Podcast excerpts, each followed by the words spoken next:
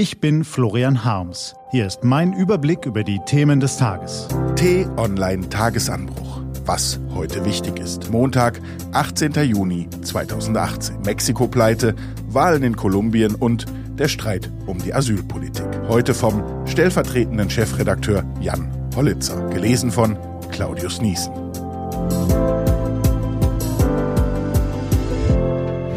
Was war? Ein Satz mit X. Was waren das für Lücken in der Abwehr? Wo war das Spiel nach hinten? Waren die Fehlpässe nicht zum Verrücktwerden? Warum kam Julian Brandt nicht eher ins Spiel? Gestern endlich konnte wieder jeder, der es wollte, Nationaltrainer sein. Kritik an unserer Mannschaft äußern, die Aufstellung hinterfragen, offensichtliche Schwächen bemängeln. Aber wie man so schön sagt, nach der Schlacht ist jeder General. Was den unbedingten Willen angeht, den Titel zu verteidigen, hat dieser Auftritt gestern nicht überzeugt. Wahlen in Kolumbien. Der konservative Kandidat Ivan Duque hat die Präsidentenwahl in Kolumbien gewonnen.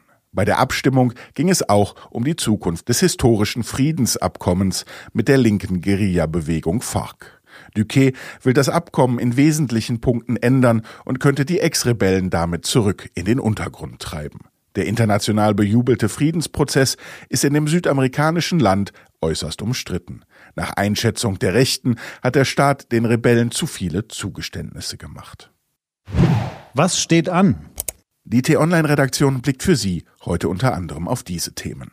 Die Unionsparteien setzen, so scheint es, im Streit um die Asylpolitik die Regierung aufs Spiel. Warum aber hat die Debatte um eine geordnete Asyl- und Integrationspolitik nicht schon eher in dieser Intensität stattgefunden?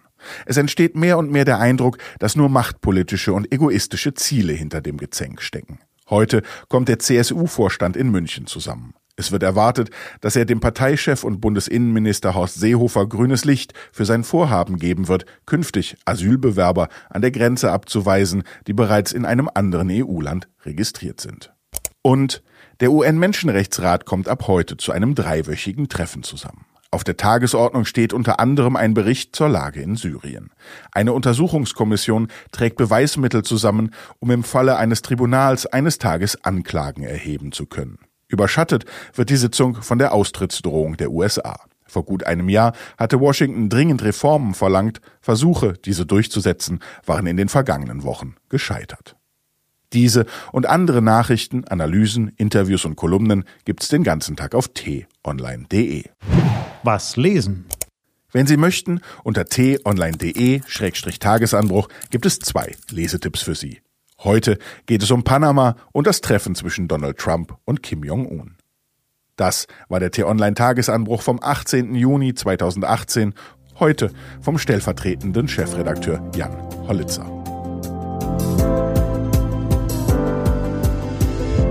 Ich wünsche Ihnen einen frohen Tag. Ihr Florian Harms.